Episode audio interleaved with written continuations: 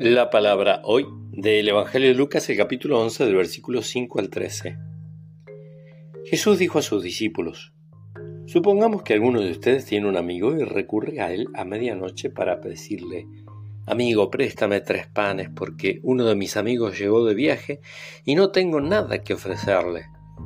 Y desde adentro le responde, No me fastidies, ahora la puerta está cerrada y mis hijos y yo estamos acostados, no puedo levantarme para dártelos. Yo les aseguro que aunque él no se levante para dárselo por ser su amigo, se levantará al menos a causa de su insistencia y le dará todo lo necesario.